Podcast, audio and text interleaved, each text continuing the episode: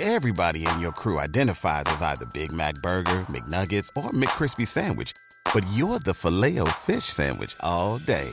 That crispy fish, that savory tartar sauce, that melty cheese, that pillowy bun.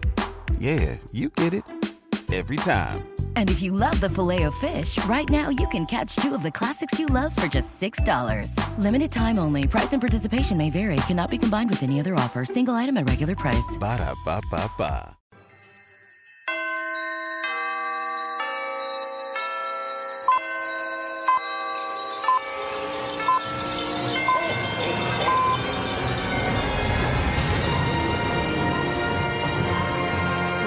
La mejor música del mundo, ahora 24 horas. Siempre contigo en clásicafmradio.com. Clásica FM. Nace algo nuevo.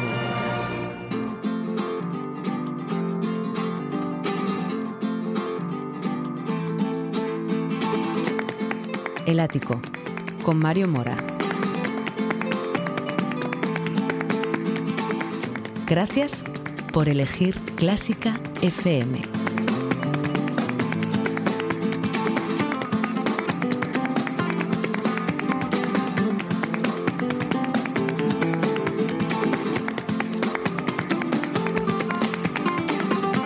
Qué bien que la música clásica aparezca en la tele. Qué bien que la 2 de Televisión Española apueste por un programa en horario de mayor, que no máxima, audiencia y con jóvenes músicos.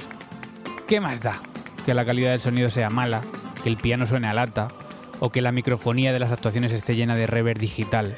Si por fin podemos saltar de alegría porque por fin la música clásica haya vuelto a una franja horaria aceptable. Qué bien que la música clásica aparezca en la tele. Qué contentos todos, porque a pesar de que solo escuchemos fragmentos breves cortados sin criterio por delante y por detrás, tenemos que emocionarnos por ver a esos jóvenes luchadores a punto de conseguir una plaza en la orquesta de radio televisión española. Bueno, no tanto. Qué bien que la música clásica aparezca en la tele. ¿Qué más da? Que en el jurado haya un periodista que solo hable de la génesis de las obras o que haya un músico rockero que dejó Mozart aparcado hace mucho tiempo. ¿Qué más da que a algunos miembros del jurado todo les parezca bien si realmente los chavales son unos genios y han conseguido que la música vuelva a su momento de oro? Qué bien que la música clásica aparezca en la tele. ¿Qué más da que sea el solista de percusión el que dé las masterclasses de clarinete? o que el pianista, por cierto sin nombre, parezca estar leyendo a primera vista. ¿Qué más da si por fin hemos colado la música clásica en la pantalla? Qué bien que la música clásica aparezca en la tele. ¿Qué más da que no se promueva un hashtag en redes sociales, que su cuenta de Twitter tenga 160 seguidores o que nadie se haya encargado de hacer una campaña de promoción? Si ya podemos tachar de la lista otro reto superado y gritar, qué bien que la música clásica aparezca en la tele. Estás escuchando en directo el ático de clásicafmradio.com con Mario Mora y a las 11 y 3 de la mañana te recuerdo toda la información hoy lunes 11 de diciembre, día en el que hablamos o en el que hemos hablado en la primera hora del renacimiento de la joven orquesta de la región de Murcia, una oportunidad única para jóvenes músicos que se había perdido en los últimos cinco años y es una noticia que hemos comentado en la primera parte del ático 158 hablando con su directora Virginia Martínez y que puedes recuperar en el podcast al término de este programa. Además, la Federación Nacional de Estudiantes de Música critica las maneras de selección de músicos españoles para el acceso a la joven orquesta de la Unión Europea. Y Gustavo Dudamel actuó el pasado viernes en la gala de entrega de los premios Nobel con música de Mozart y Strauss. Todo esto y mucho más aquí en el ático con Mario Mora.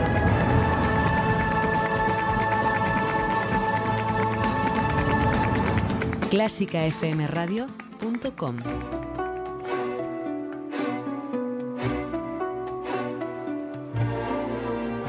Clásica FM.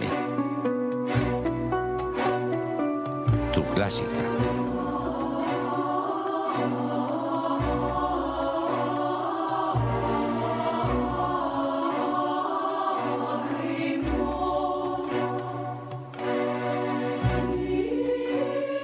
Seguimos en el ático, seguimos comentando noticias. Esta semana observábamos a los amigos de la Federación Nacional de Estudiantes de Música realizar unas encuestas a estudiantes o músicos que hubiesen intentado hacer las audiciones para la joven orquesta de la Unión Europea. El resultado, un post, una publicación que está teniendo mucha repercusión y que se titula Verdades y mentiras de la EUYO, capítulo 1. Guillermo Rodríguez es el vicepresidente de la Federación Nacional de Estudiantes de Música. Guillermo, buenos días. Hola, buenos días. Eh, estáis luchando por muchísimas causas que truncan ¿no? el futuro de los jóvenes músicos. ¿Cuándo se os ocurre poneros a, investigar sobre el futuro de, estas audiciones a la, joven orquesta de la Unión Europea? Pues sí que es cierto que la verdad, eh, como dices, estamos centrados en muchas cosas y la, la EU, o las orquestas jóvenes no entramos dentro de nuestros planes en un primer momento porque estamos centrados sobre todo en enseñanzas artísticas superiores y el alumnado de los centros pero nos comenzaron a llegar quejas de, músicos que habían hecho esas pruebas, ni una ni dos, sino muchas.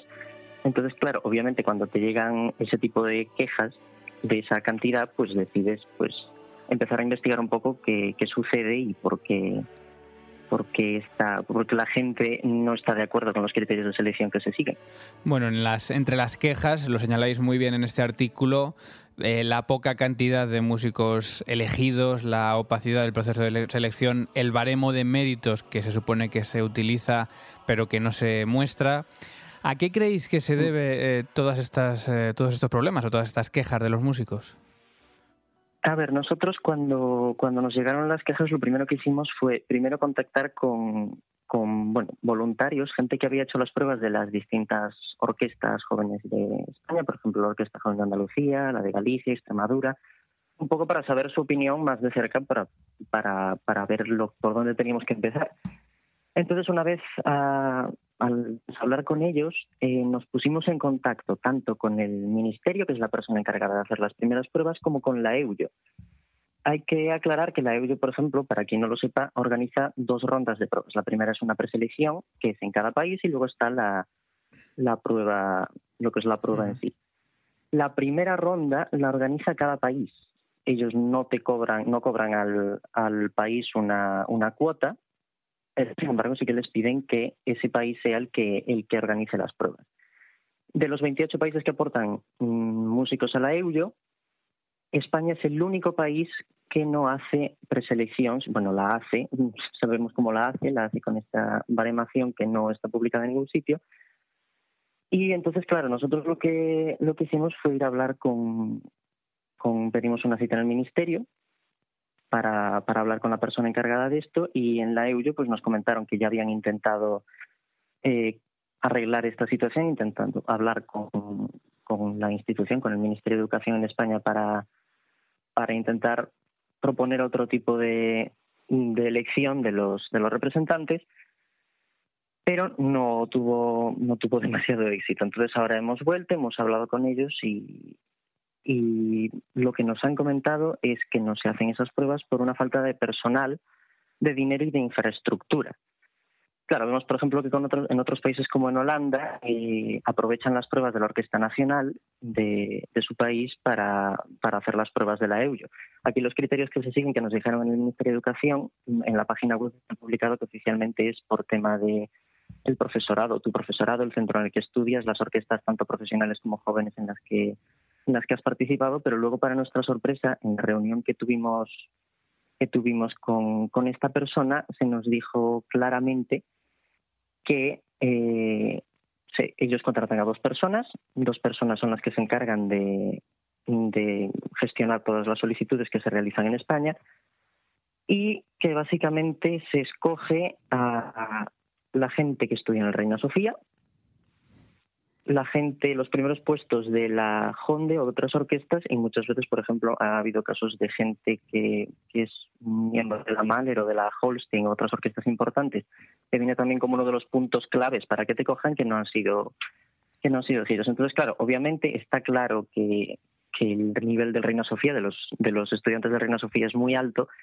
pero se nos dijo básicamente que se escogía a los alumnos de Reina Sofía prácticamente automáticamente porque eran porque eran muy buenos y porque ya habían pasado una prueba de excelencia que demostraba que estaban capacitados para tocar en esa orquesta.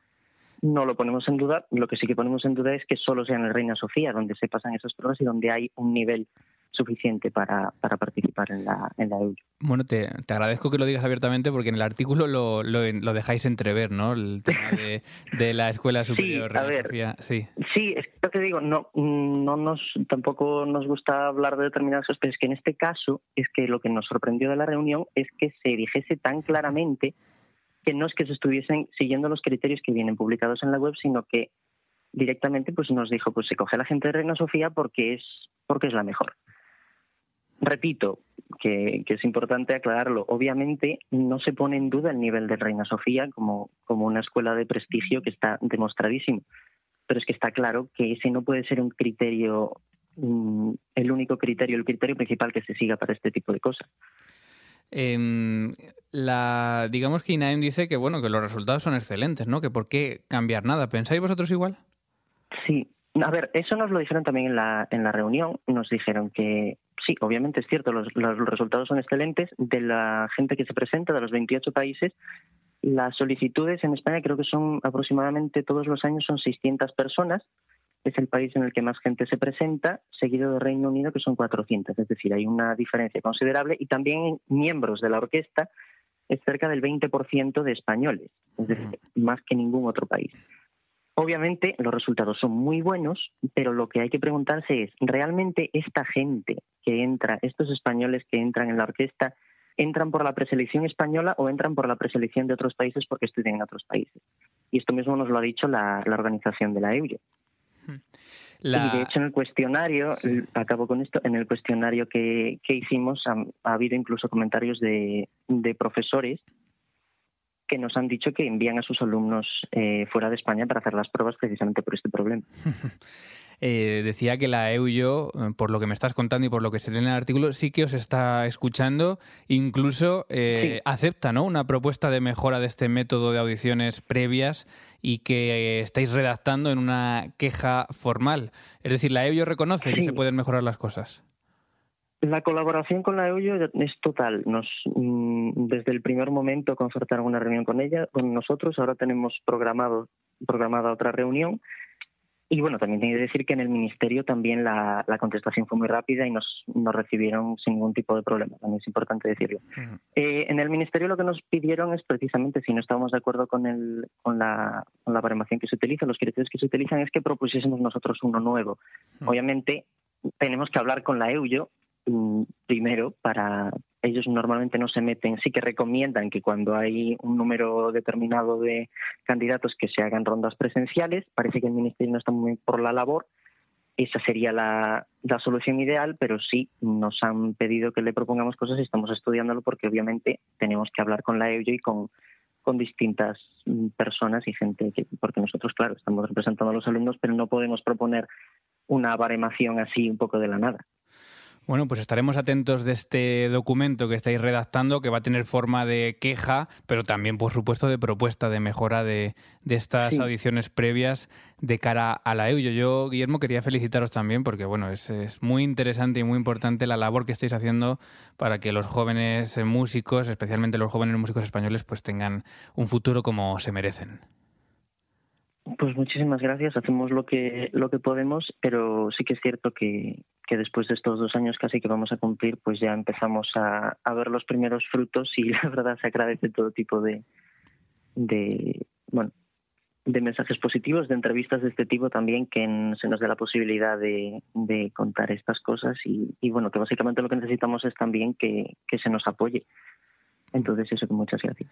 Nada, eh, Guillermo Rodríguez es vicepresidente de la Federación Nacional de Estudiantes de Música, que está al cargo de estas mejoras en las audiciones de la EUYO, en las cátedras de estudiantes, en fin, en que los alumnos y los estudiantes de música y los músicos jóvenes siempre tengan lo mejor. Guillermo, un abrazo, gracias. Un abrazo, gracias a ti. Síguenos en facebook.com barra clásica FM Radio.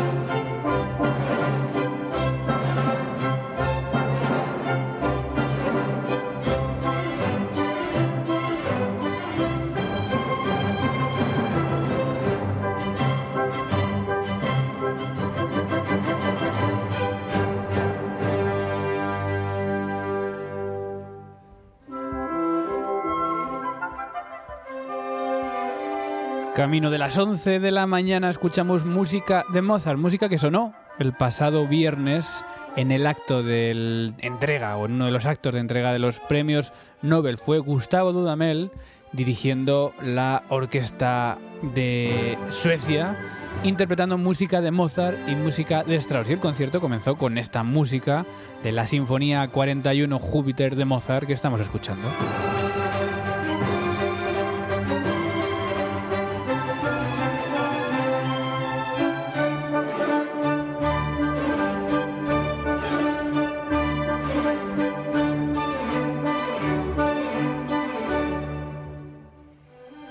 Última sinfonía de Mozart que utilizamos también para comentar otras noticias, noticias positivas, por ejemplo, la actuación esta noche de Guillermo García Calvo al frente de la Orquesta de Cámara Franz Liszt en Budapest con un solista mm, pues muy importante que es Juan Diego Flores. Y va a estar esta noche en Budapest en un concierto bajo el rótulo Una noche con Juan Diego Flores y bueno, pues allí van a poder disfrutar de mm, la actuación de este cantante. Y como digo, el director va a ser Guillermo García Calvo, el, el español Guillermo García Calvo, al frente de la orquesta de cámara Frank Liszt.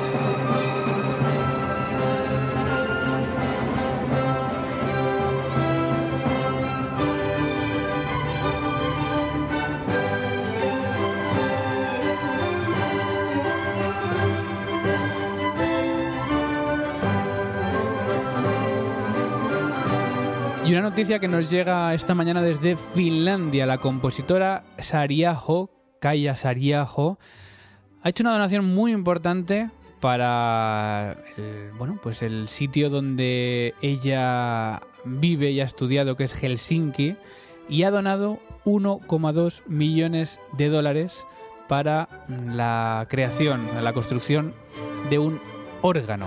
Así que mm, es una muy buena noticia para la música, también por supuesto para este Helsinki Music Center que la compositora, eh, la finlandesa Kaya Sariaho, ha donado esta cantidad de 1,2 millones de dólares para la construcción de un órgano. Un minutito para las 11 de la mañana, enseguida actualizamos la información y seguimos con más contenidos aquí en el ático.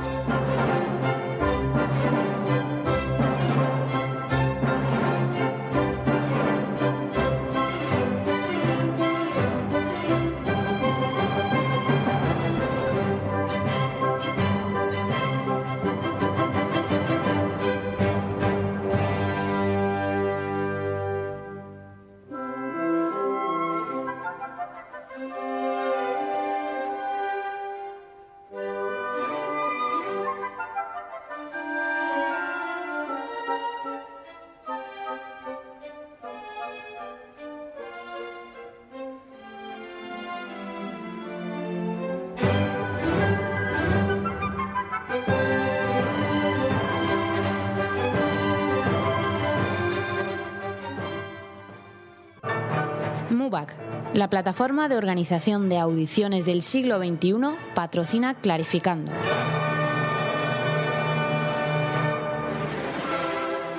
Clarificando. Con Clara Sánchez. Que ella nos atiende al teléfono. Clara Sánchez, buenos días.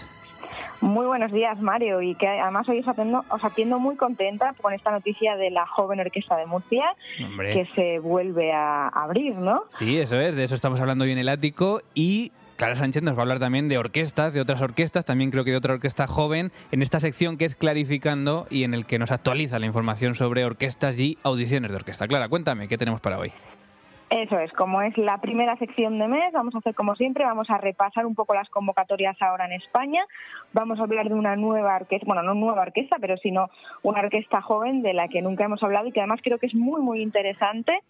Y luego vamos a hablar de un método de estudio, de un nuevo método de estudio que en este caso es eh, gratis. Antes hablábamos de la grabadora hace un par de meses, el mes pasado de hacer audiciones tú mismo, y este otro que tiene eso, te decía, la ventaja de que es gratis y de que te lo puedes llevar a cualquier sitio. Vete pensando, Mario, que luego te preguntaré si ya sabes este de qué hablo. Este ya, el otro lo adiviné antes, este no, no caigo ahora mismo. Bueno, vamos a actualizar primero. Eh, audiciones, ¿qué tenemos?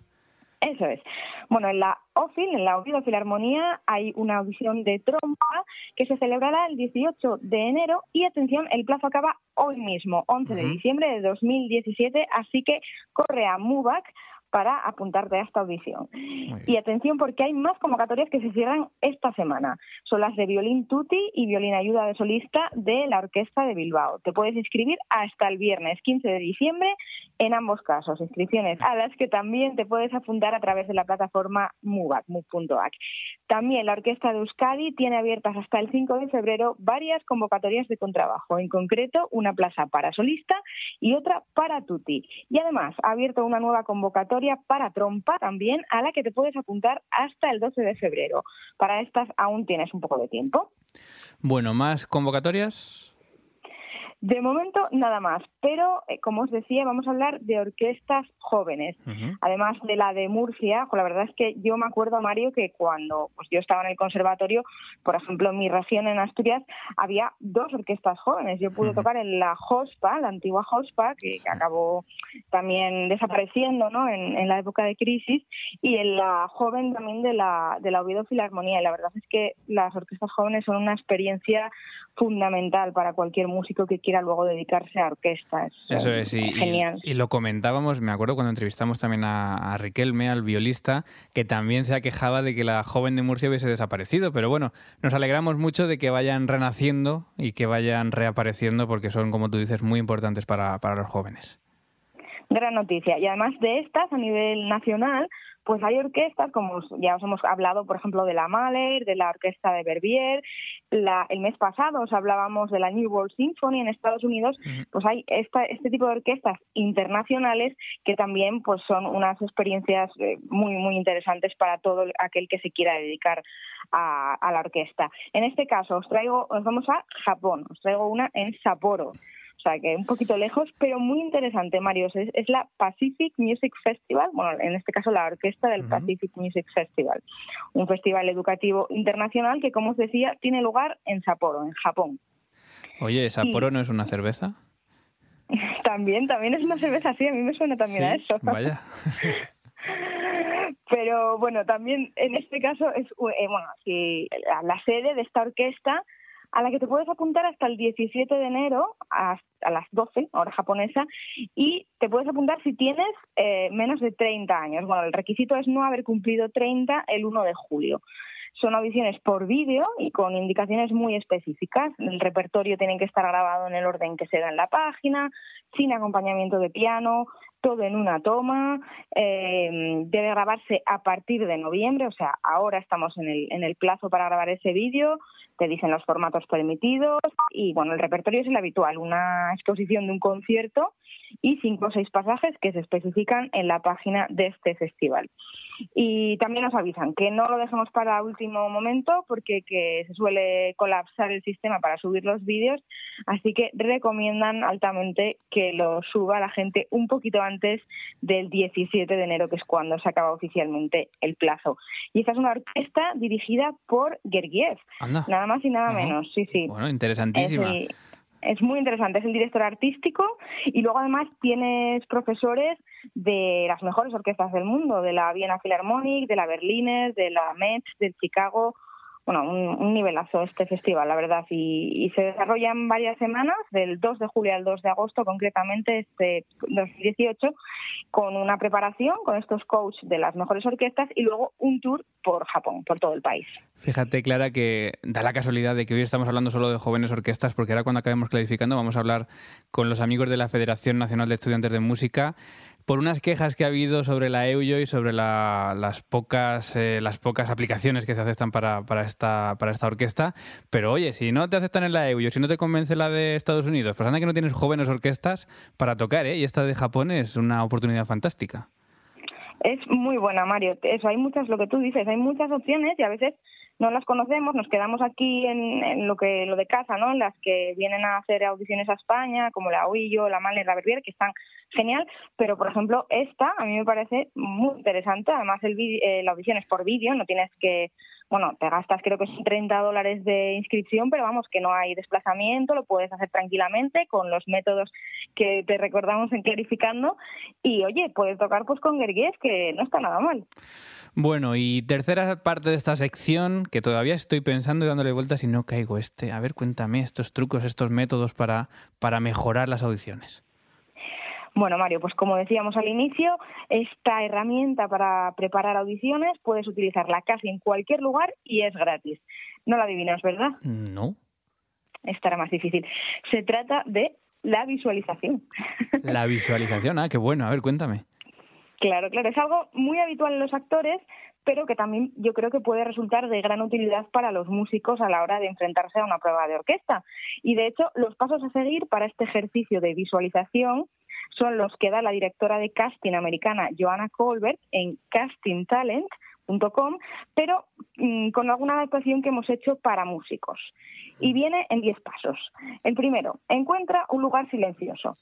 El segundo, cierra los ojos y respira profundamente varias veces.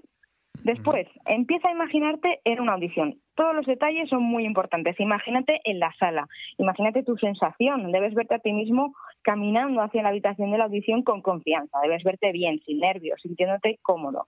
Después, visualiza cómo transmites esa confianza y esa comodidad a tu interpretación. Y también visualiza sintiéndote con energía, feliz en relación a la experiencia de la audición porque si consigues este estado en una audición vas a notar que tu estrés disminuye y que bueno pues que todo va mejor no que incluso esto es un proceso físico que te va a ayudar de inmediato luego a la hora de la audición. Después para los músicos yo creo que es muy importante entrenar también el repertorio de la audición con la mente. Por ejemplo si eres instrumentista de cuerda y eres capaz de sentir lo que hace mano derecha y mano izquierda en cada momento de cada obra estarás muchísimo mejor preparado. Tienes que saber eh, qué dedo toca en cada momento con la mano izquierda y qué arco, si estás arco abajo, arco arriba, haces en ese preciso momento. Si eres instrumentista de viento, pues puedes pensar dónde respiras exactamente y qué digitación estás haciendo. Y, por ejemplo, si eres percusionista, pues visualizar los movimientos de ambos brazos y de todo tu cuerpo. Cuando finalices la audición, todo el repertorio de memoria, abres los ojos, vuelves a la realidad y en este punto, hmm. oye, deberías sentirte relajado y mucho más preparado para tu audición, mentalmente muchísimo más preparado. Y luego, pues se recomienda hacer este ejercicio varias veces antes de la audición, por ejemplo, una semana antes y luego dos o tres días antes. Y, como decíamos, lo puedes hacer casi en cualquier lugar, igual no entero y no con este nivel de concentración, pero por ejemplo, si estás viajando en tren, yendo incluso a la audición, o estás en una cola, y te apetece cerrar los ojos e imaginarte ese pasaje difícil eh, en la audición y te imaginas pues eso, qué dedos tocan, cómo lo haces, cómo, cómo sientes la, la mano derecha, todo, pues seguro que luego vas a ir muchísimo más preparado. O en esos momentos previos de la siesta o en cualquier momento, ¿no? Que esté uno un poquito más relajado y tenga este tiempo. Oye, pues me parece genial esto de la visualización, que efectivamente los actores, eh, los actores lo hacen mucho. Y los músicos, si lo hiciésemos más, también yo creo que nos, nos iría mejor. Yo creo que puede ayudarnos mucho para, mira, por ejemplo, para entrar a esta orquesta, eh, la Pacific eh, Music Festival de, con yo creo que sí, lo prueba algún oyente y luego nos lo cuenta, seguro que en algo le va a ayudar. Pues contacto arroba clásicafmradio.com. Clara Sánchez, clarificando algo más. Nada más de momento, Mario. Hasta la próxima, gracias. Un abrazo.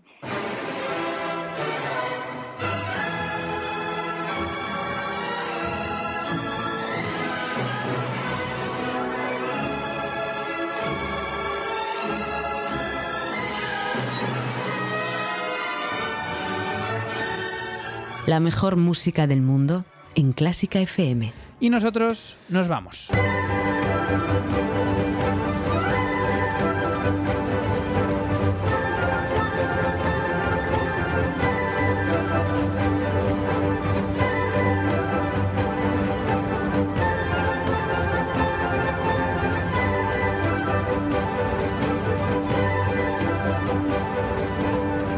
Vamos cerrando las puertas de este ático y nos despedimos en la semana Beethoven pues con una frase de Beethoven que dijo la música es una revelación superior a toda sabiduría y filosofía. Recomendamos el concierto de este viernes. Cibermúsica vuelve al Auditorio eh, Nacional de Música de Madrid con la Orquesta de Cadaqués y una pianista joven muy buena, Beatrice Rana, que va a interpretar con ellos el concierto número 9 de Mozart. Y esta semana en Clásica FM eh, recibimos de nuevo el micro podcast, el premiado micro podcast Arqueomúsica y por supuesto en la radio online 24 horas seguiremos con esta selección musical navideña con los estrenos diarios de estos villancicos de los Hora Singers que si nos estás escuchando en directo ahora a las 12 volvemos a escuchar el villancico de hoy, una música muy especial en un proyecto en colaboración con los Hora Singers de Londres y una red de emisoras de música clásica de toda Europa.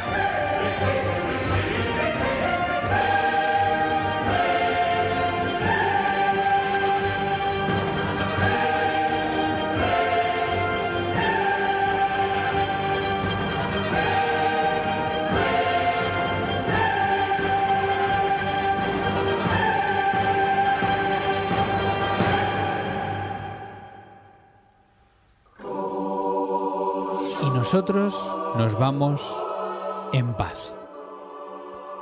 ¿Ha pasado ya? ¿Se ha ido Ana? Anda que vaya nombre para una tormenta como esta. Dicen que su viento ha alcanzado los 150 kilómetros por hora. Tormentas meteorológicas tan fieras como las tormentas musicales. Solo que las musicales no hacen daño a nadie. ¿O sí? Gracias por escucharnos. Se despide quien te habla, Mario Mora. Feliz semana. Adiós.